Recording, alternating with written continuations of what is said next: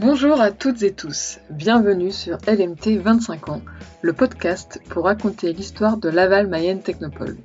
Cette association, que nous appelons également par son acronyme LMT, accompagne et développe le territoire de la Mayenne grâce à l'innovation. Je suis Céline Laurie, en charge de la communication chez LMT. Avec ce podcast, nous souhaitons proposer chaque semaine de 2021 un morceau de l'histoire de LMT raconté au travers des conversations avec des membres de l'association, de l'équipe salariée, des partenaires ou encore des entreprises accompagnées qui ont participé à cette aventure collective.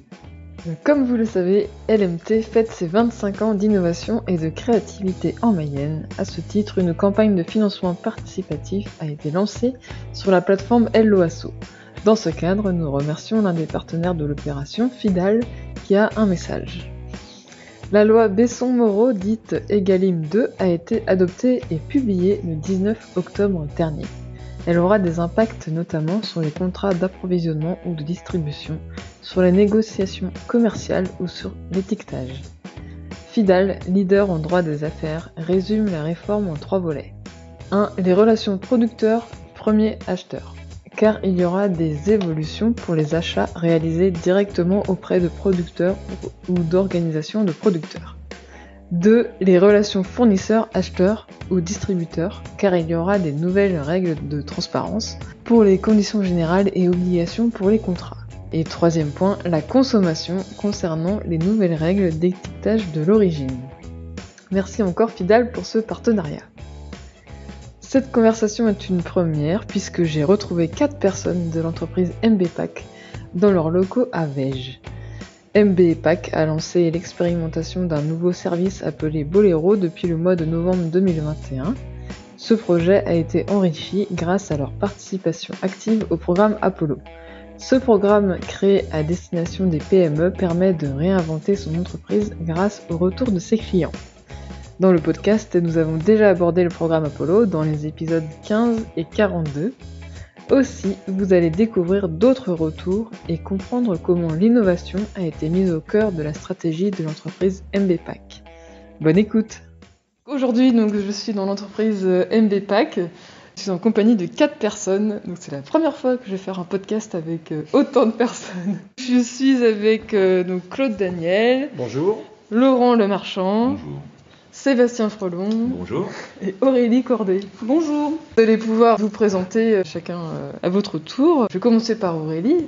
Ben, Aurélie, je m'occupe du marketing et de la communication chez MBPAC. Et je suis arrivée chez MBPAC en 2016. D'accord. Sébastien, arrivé en juin 2020 sur euh, les sujets d'innovation. Laurent Lemarchand, donc je suis le dirigeant associé avec Claude de, de l'entreprise MBPAC. Et donc Claude, Claude Daniel, je suis le dirigeant associé avec Laurent de MBPAC. Et donc ça fait combien de temps que vous êtes euh, associé? Ça fait 10 ans.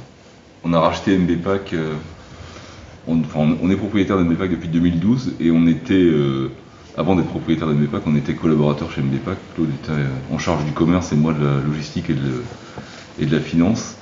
Et suite au décès d'Olivier Courtel, qui était le dirigeant de MBPAC, euh, on a racheté l'entreprise à la famille Courtel en, en 2012. D'accord. Et donc et ça faisait combien de temps que l'entreprise elle avait été créée?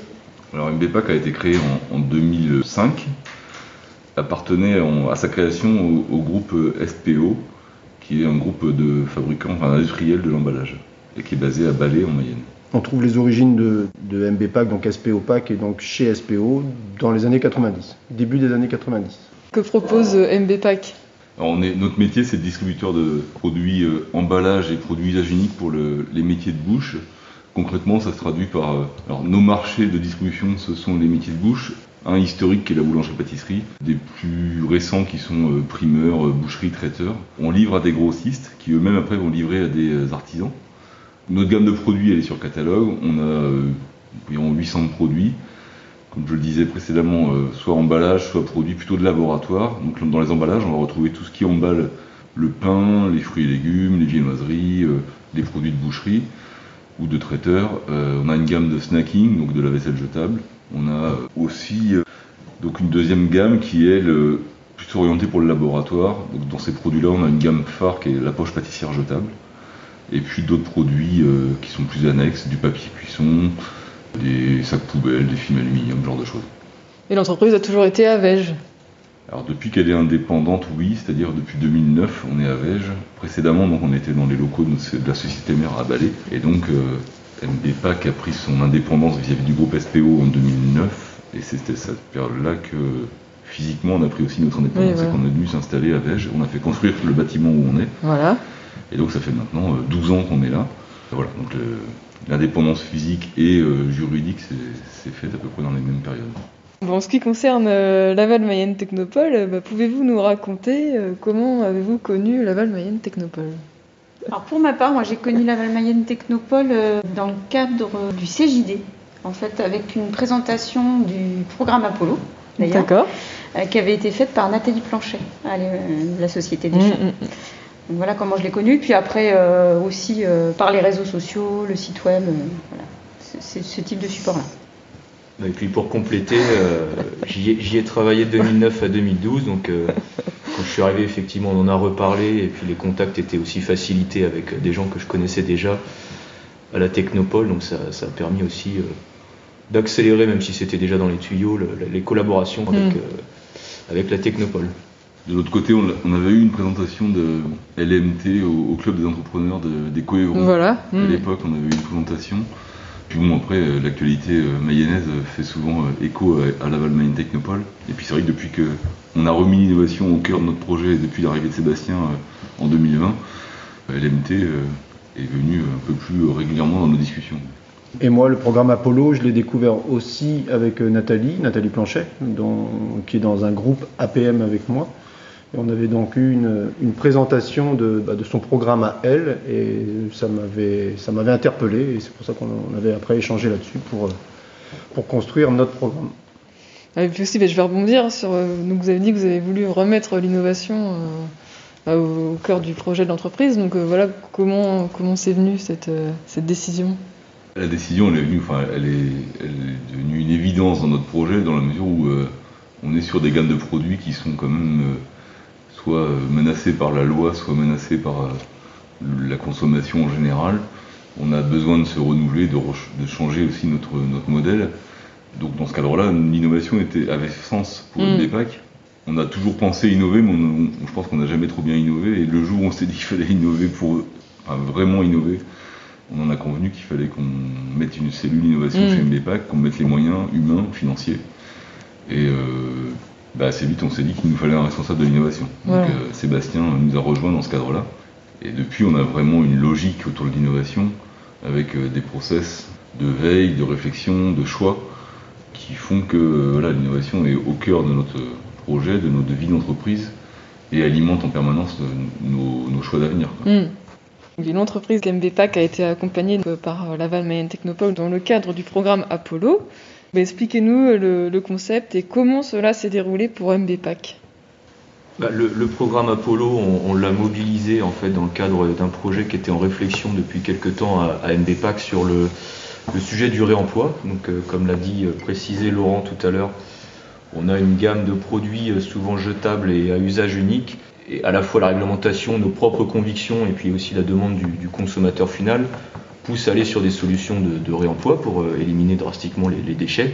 Et le programme Apollo euh, bah, nous a permis de structurer un peu notre réflexion, de pouvoir rencontrer euh, les différents acteurs, que ce soit les artisans commerçants, mais aussi les, grossistes, et puis d'autres intervenants extérieurs au sujet, mais qui nous ont permis d'avoir un, recul sur, notre projet d'innovation et de, de, construire finalement sur un temps assez, assez long, 5 mois, enfin assez long, tout relatif, mais l'idée d'avoir euh, construit sur plusieurs mois le programme Apollo euh, a permis de bah, petit à petit de, rendre plus mature notre réflexion et de bah, d'asseoir quelque chose de plus robuste que si on n'avait pas été accompagné par la Technopole. En tout cas, ça c'est mon avis. Et donc pour nous, c'est plutôt une réussite, euh, enfin même voire une bonne réussite. Sur, pour plusieurs raisons qu'on peut peut-être exposer. Oui, parce que ma question après c'était quelles ont été les suites en fait bah, Quelles sont les suites Parce que là c'est assez récent hein, finalement. Oui, on a, conclu, le... on a conclu le programme Apollo euh, à la fin du printemps, enfin début de l'été même. On a lancé l'expérimentation des contenants employables mi-novembre.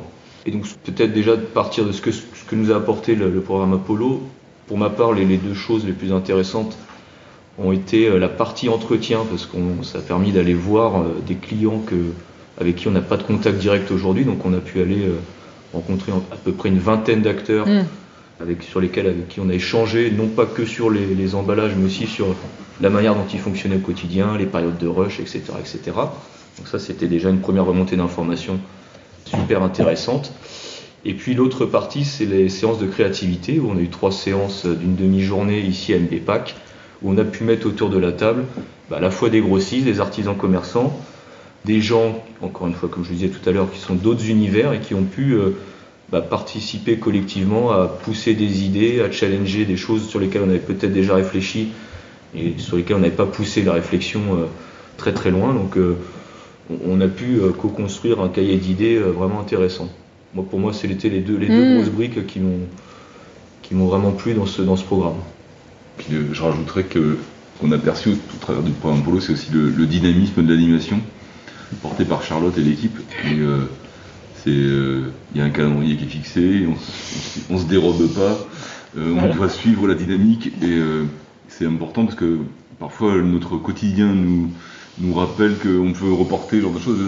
là, il y avait un cas, on s'y tenait et finalement bien parce qu'on a pu tenir le cap qu'on s'était fixé, c'est qu'au début de l'été, on soit prêt pour pouvoir lancer le projet à la rentrée. Et ça, bah c'était top. Ouais, ça a vraiment été un, un soutien à la mise en œuvre en fait de notre projet, enfin en tout cas du concept qu'on avait déjà quand même assez euh, maturé euh, chez nous, mais euh, qu'on avait besoin en fait de, de, formaliser un peu plus au travers de méthodes que Charlotte a pu nous, nous apporter et puis de, de aussi challenger au fil du temps et au fil des séances qu'on a pu avoir avec elle. Quoi. Donc ça c'était je trouvais ça hyper, hyper riche en tout cas sur les cinq mois. Et au travers des séances de créativité qu'on a menées, on a quand même identifié anticiper des points de blocage qu'on n'a pas eu à traiter sur la phase expérimentale. Alors, on en a encore, puisqu'on n'a mm. pas tout levé, mais je pense que les principaux points de blocage ont été identifiés sur les séances de créativité.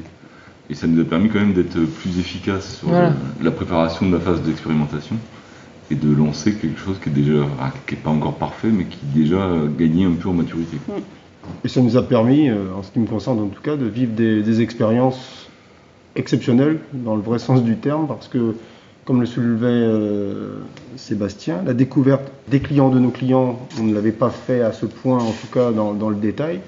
Et en même temps, euh, les, séances de créativité où on accueillait ici des clients qui potentiellement pouvaient être concurrents ou euh, sur des marchés différents. Enfin, on a, mixé des, expériences dans, ces séances qui étaient, qui étaient assez incroyables. Moi, j'avais, j'avais, j'aurais jamais eu l'idée de le mm. faire. Et c'est quelque chose qui m'a vraiment euh, bien marqué, moi. Et d'ailleurs, euh, enfin, il y, a eu des idées en fait euh, super super intéressantes qui sont sorties de ces ateliers-là. Donc, c'est ça va nous permettre aussi, au-delà de la phase d'expérimentation sur laquelle on est aujourd'hui, de pouvoir aller travailler sur les phases suivantes de notre de notre projet. Mm. Donc c'était vraiment. Et nos clients ont même été surpris de, de, l'invitation et de ces certains sont venus d'assez loin. Ouais pour participer à, ces séances et ont été assez. Euh, bah, c'était innovant pour eux. Ils, n'avaient jamais été sollicités et, ils ont bien participé quand même. On n'a pas eu trop de mal à les faire venir des clients d'horizons différents.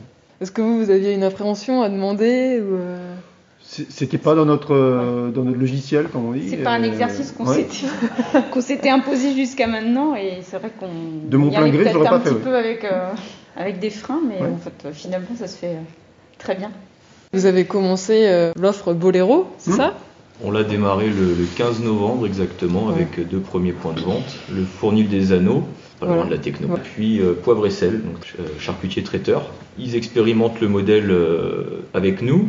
Et ensuite, nous, l'idée, c'est de rajouter petit à petit d'autres points de vente. Donc, on est déjà en train de prospecter sur d'autres points de vente intéressés. Donc, certains vont nous rejoindre avant la fin de l'année. Et puis en début d'année, on va essayer d'élargir euh, au département de la Mayenne. L'objectif, c'est une quinzaine de points de vente. Et ensuite, dans un troisième temps, à la région Pays de la Loire, parce qu'on n'a pas précisé, mais on est lauréat de l'appel à projet économie circulaire, porté par la région et l'ADEME, et donc qui nous permet d'avoir quelques financements et, de donner une, envergure régionale à, à, cette expérimentation. En juin 2022, on fait un premier bilan, On reprend bah, là les, retours consommateurs, les retours des artisans commerçants, voilà, leur, expérience utilisateur avec l'application, avec la gestion de la consigne, etc. etc. On en tire, euh, bah, nous, les corrections nécessaires, mais aussi les points forts. Et puis, euh, on évoluera en fait dans le sens de, de ce qu'il faut pour permettre de répondre à tous les usages. Aujourd'hui, par exemple, on est sur des contenants uniquement en verre, mais demain, on réfléchit déjà à, des contenants dans d'autres matériaux pour mm. répondre à d'autres usages, notamment par exemple traiteurs. Mm. Donc pour rejoindre un peu la question euh, peut-être de demain, comment, comment les liens peut-être avec le Technopole, bah, suite à ce bilan, il y aura éventuellement euh, des, choses à amener sur euh, peut-être de la nouvelle séance de mm. créativité, parce qu'on imaginera qu'il faudra rechallenger le, le sujet pour avancer correctement sur un déploiement qu'on imagine ensuite national. C'est l'idée. Mm. Concrètement, pour le consommateur, donc comment ça se passe?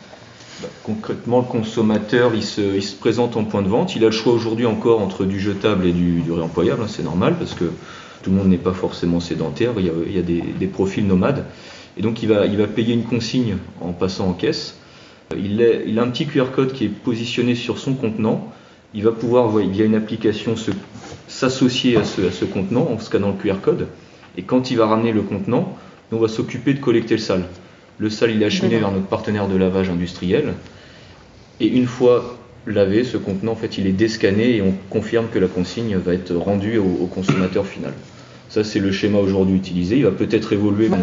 on se rend compte que dans l'expérimentation, selon les profils de points de vente, il y a peut-être d'autres choses à inventer, mm. notamment au niveau de la gestion de la consigne. Mais voilà, c'est le principe aujourd'hui qui, est, fonctionnel et qui est, en tout cas qui est testé. Est-ce qu'il y a d'autres choses à rajouter sur cette euh, expérimentation? Les premiers retours sont, globalement positifs, en tout cas de ce qu'on a vu de notre présence sur les points de vente. effectivement, tous les profils qui sont aujourd'hui, euh, le commercial qui vient, qui est que de passage, il n'est pas intéressé parce que vous ramenez votre contenant bah dans un point de vente qui est partenaire de Bolero. Aujourd'hui, euh, on n'a que deux points de vente, donc c'est assez peu intéressant pour les nomades. En revanche, pour ceux qui font du, qui consomment sur place ou qui, sont plutôt des habitués du point de vente, ça reste intéressant parce qu'on voit concrètement l'élimination des déchets. Mais bon, il faut que ça prenne petit à petit et encore un travail de sensibilisation et de communication sur le sujet à, faire. Et pour quelles raisons conseillerez-vous aux entreprises de faire un programme Apollo? Alors nous, on l'a fait sur un projet expérimental, mais je pense que le programme Apollo, il est aussi, euh, ouvert à des, introspections d'entreprise. Et euh, moi j'ai trouvé que la démarche elle est complète, c'est-à-dire que on n'a pas loupé. je pense qu'on a passé en revue l'ensemble des sujets qui concernaient notre problématique réemploi. Et je pourrais avoir témoigné avec d'autres chefs d'entreprise qui ont déjà fait le programme Apollo, on a partagé à peu près la même chose, c'est-à-dire que on est allé au cœur de notre sujet. L'enquête terrain nous permet de découvrir aussi des choses qu'on n'avait pas imaginées. Et, euh, parce qu'on est toujours un peu euh, enfermé dans notre bulle et euh, le, quotidien et, notre charge de travail ne nous permet pas de sortir. Et en fait, on se rend compte que d'aller au contact de l'utilisateur de nos solutions, on perçoit des besoins ou des attentes qu'on n'avait pas identifiées. Et ça, je trouve que on va au cœur des choses et on le fait de manière complète. Et ça, pour moi, le programme Apollo a vraiment été un atout dans notre démarche de réemploi. Ouais, le programme, je pense que, enfin, il apporte clairement de la richesse par rapport au concept qu'on peut avoir euh, au départ et effectivement qui peut être un peu euh, vague. Alors nous, c'est vrai que le, projet, il était un, peu euh, quand même, on l'avait déjà un peu mûri chez nous, mais, mais ce programme-là, ouais, nous permet en fait de, venir enrichir le concept qu'on peut avoir ou le modèle d'affaires qu'on peut avoir grâce à ces retours terrain-là. Je pense qu'il permet ce programme de découvrir et de redécouvrir ses clients parce qu'ils évoluent et c'est vrai que ce programme nous a permis vraiment de, d'aller au plus profond de, leurs attentes, de leurs besoins. Et, c'est des choses, comme le disait Laurent, qui dans notre quotidien, nous, on n'aurait peut-être pas pris le temps de se poser ces questions. Et, là, c'était vraiment une, euh, très belle radio de, bah, de, notre marché. Et après, pour vous, c'est quoi Laval Mayenne Technopole si vous deviez décrire en quelques mots? Alors, moi, pour moi, euh, je l'ai déjà dit Sébastien il y a quelques temps, c'est un, un, incubateur de start-up. Enfin, voilà, c'était euh, l'image que j'avais jusqu'à maintenant de Laval et Technopole. Et ça reste ça ou non bah, Maintenant, non. Non, voilà. Mais euh, la, première vision de ce que j'avais de Laval Mayenne Technopole était l'incubateur de start-up. Oui, voilà.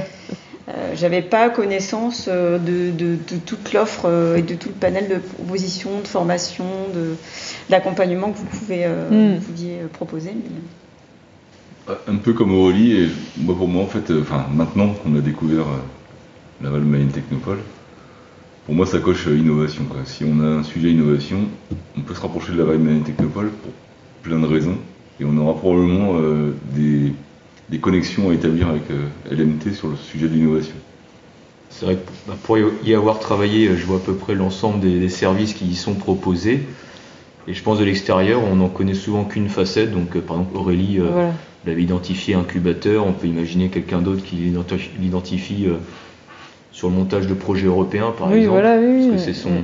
et on ne se rend pas forcément compte de l'ensemble des, des, services et des, expertises qui s'y trouvent. Donc euh, c'est toujours intéressant d'y mettre un pied quand on a un sujet d'innovation et de voir ensuite, bah, en regardant l'ensemble des, personnes qui s'y trouvent, euh, d'y voir finalement tout le potentiel pour, euh, pour d'autres sujets, des fois qu'on n'imagine pas forcément. c'est un lieu pour moi de réflexion, de réflexion mais avec un est de, innovante. Mais c'est vrai que la question que vous posez pose la question, c'est quoi LMT et beaucoup de gens doivent se la poser. C'est vrai que vous avez certainement euh, un déficit de, enfin, pas, de, pas, de, communication, mais d'explication en tout cas de, de ce qu'il y a derrière ces trois lettres. Mm, mm. Oui, non, mais tout à fait. Bah, c'est aussi. Bah, Parce que vous voyez, avec les quatre, bah, voilà. on n'a pas eu forcément les mêmes réponses. Donc euh, je pense, qu'il n'y a peut-être pas, peut pas qu'une réponse. Oui, mais non.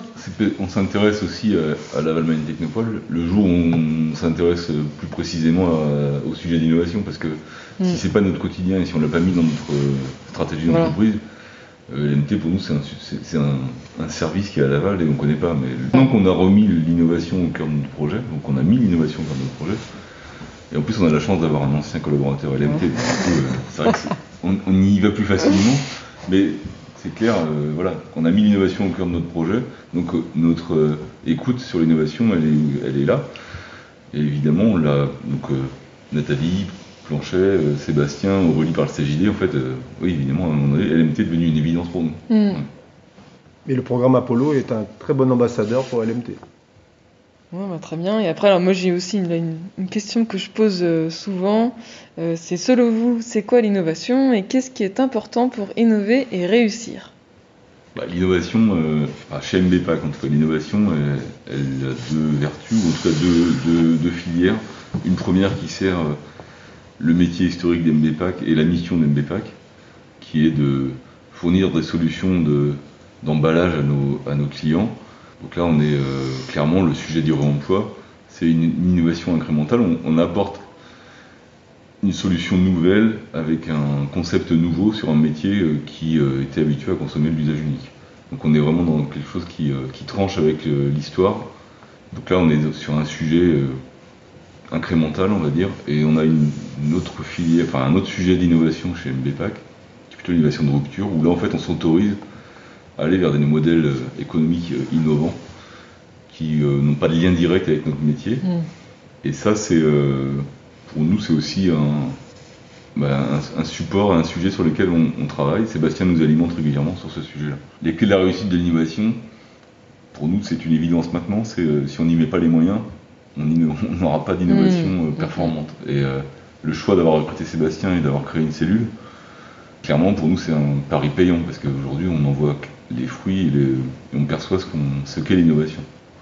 Et puis derrière, quand on a travaillé sur l'innovation, euh, on identifie des projets, on, en a validé un certain nombre, le réemploi en est un.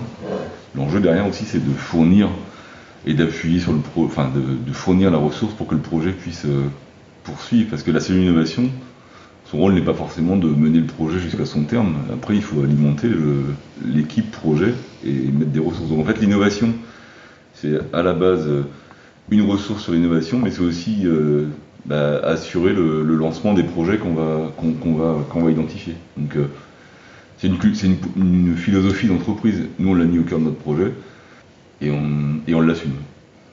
Laurent, il prend toujours une image. Quand on veut innover sur un produit A, c'est pas de faire du A', c'est de faire du B. Donc ça résume assez bien et pour, pour moi l'innovation, c'est ce qu'on a fait avec Sébastien, c'est accepter aussi de se faire déranger de son quotidien. C'est oser accepter. Oser accepter euh, les, bah, les, les, points de vue des autres. Nous, on est dans un quotidien et, avec une expérience plus ou moins longue qui, qui, nous, qui nous, empêche parfois de voir, euh, d'être curieux. Et, donc, euh, la présence de, de, Sébastien et de, de tout, tout, ce qui nous présente, ça vient vraiment perturber, mais dans le bon sens du terme, et déranger nos, habitudes. Après, si vous vouliez rajouter quelque chose d'autre sur cette notion d'innovation Monsieur, monsieur Innovation. non, je pense que tout a été à peu près dit. Après, euh, effectivement, l'innovation, bah, c'est pas toujours euh, rechercher des, choses nouvelles, ça peut être aussi reprendre des modèles qui ont, qui ont préexisté dans le passé, les, les, remettre au goût du jour. On le voit souvent d'ailleurs aujourd'hui. Euh, on, entend le principe de la consigne, par exemple, tout bonnement, c'est souvent on nous dit, mais il y a 50 ans, c'est déjà ce qu'on faisait mm. avec, avec, les bouteilles de façon régulière. Et en fait, l'innovation, ça peut être aussi de remettre au goût du jour des choses passées qui ont fonctionné et qui ne sont pas forcément plus avancées technologiquement. Même si là, on voit que le numérique vient appuyer l'innovation parce que euh, on va faciliter la gestion de la consigne. Mais euh, voilà, c'est pas toujours euh, dans les tendances qu'on regarde. On regarde pas forcément que du technologique. On regarde aussi des, des modèles qui ont qui ont parfois déjà euh, fait leurs preuves et qui reviennent parce qu'on les applique différemment. Mm, mm. Il y a aussi du transfert d'applications entre, entre différents modèles qui peuvent déjà exister. Merci pour euh, toutes vos réponses. Et après, alors moi j'avais euh, quelques questions spécifiques pour Sébastien. C'était te souviens-tu de ton arrivée à Laval Mayenne Technopole? Tout à fait. Non mais je suis arrivé à la Technopole en 2009 bah, via mon stage de fin d'études. J'avais été recruté entre guillemets par Damien Derouet à l'époque. Voilà. Et mon sujet, c'était euh, la veille pour le projet, le concours d'énergie. Hmm. Donc euh, il y avait huit porteurs de projets à l'époque et, ben, je faisais la veille pour, euh, pour eux sur les parties concurrentielles, technologiques, les dépôts de brevets. Voilà, c'était assez sympa parce que du coup il y a eu des belles rencontres et des projets vraiment différents. Et suite à ce stage, la Technopole a fait l'erreur de vouloir me garder. Donc je suis resté deux ans et demi supplémentaires sous forme de CDD. Et là, c'était de la veille euh, plutôt générale pour l'ensemble des entreprises, mais aussi euh, on a fait un peu de formation sur la recherche internet, euh, je me souviens dans les Coévrons notamment. Donc voilà un petit peu les différentes missions que j'avais que j'avais à la Technopole. Et sinon, as-tu des moments forts à nous partager sur ton passage à, la, à LMT bah, Il y a des choses qui ne se racontent pas forcément. donc, non, mais pour une anecdote auquel j'ai pensé ce matin, c'était les moments où on allait au salon des entrepreneurs à Paris, avec toute l'équipe. Et c'était notamment pour recruter bah, des gens qui pouvaient candidater à ID Et c'était rigolo parce qu'en fait, on avait toutes sortes de profils qui venaient nous raconter des projets euh, parfois qui étaient complètement loufoques, dont on recevait quand même la candidature euh, après coup euh, avec le jury. Parfois, on a bien rigolé parce qu'il y avait des projets. j'ai pas d'exemple en tête forcément, mais des, moteurs à énergie perpétuelle, enfin des choses un peu un peu euh, voilà, déconnecté parfois de la réalité, mais c'était, assez chouette. Puis c'était des bons moments, même si c'était euh, des fois répétitif. Euh, on croisait des gens un, peu, sympas, un peu décalés. Oui, après, bon, même si tu as déjà un peu répondu, mais c'est quels sont les liens que tu as maintenant avec LMT ben, J'ai gardé des liens avec beaucoup de collaborateurs à la Technopole. Il y en a qui sont toujours là, enfin il y en a même beaucoup. Le noyau est d'ailleurs toujours là. Donc il y a, assez, il y a des, quelques nouveaux que je connais maintenant, que je connais moins, mais euh, bah, Sandrine, Valérie, Nicolas, bon, je vais pas tous les citer, mais euh, ils, sont, ils, sont, toujours présents, donc j'ai quelques contacts. Et puis j'ai aussi des contacts avec d'anciens porteurs de projets. Voilà. Bah, je pense à François Mermou et Nicolas oui, de Baramine. Voilà, c'est devenu, enfin, ce sont des amis maintenant et j'essaie de les voir régulièrement. Donc, euh, donc non, non, c'est chouette. Une belle équipe. Non, bah, merci, merci pour, pour ces retours. Puis bah, merci à vous d'avoir répondu à toutes mes questions. Merci. Merci. Merci. à vous quatre, Aurélie Cordet, Claude Daniel, Sébastien Frelon et Laurent Lemarchand pour ces partages sur l'innovation et sur les apports du programme Apollo. En effet, à Laval Mayenne Technopole, nous avons une multitude d'offres, notamment pour faire innover les PME. Alors merci de contribuer par votre expérience à faire connaître encore plus les actions et missions de Laval Mayenne Technopole. Et comme vous l'avez déjà sûrement perçu au travers de toutes ces conversations depuis le début de l'année 2021, les missions de Laval Mayenne Technopole sont vastes. mais concerne toujours l'innovation. Et cela a été très bien résumé dès que vous avez un sujet autour de l'innovation et que vous êtes en Mayenne, vous pouvez vous rapprocher de l'équipe de LMT. Et la semaine prochaine d'ailleurs, nous nous intéresserons à une start-up récemment accompagnée par l'équipe de l'incubateur. Alors, à la semaine prochaine Ce podcast LMT 25 ans est disponible sur les plateformes de podcast habituelles et ce qui aide à le faire connaître, c'est de le partager autour de vous et ou de mettre 5 étoiles sur votre plateforme d'écoute. À très bientôt sur les ondes de l'innovation mayonnaise.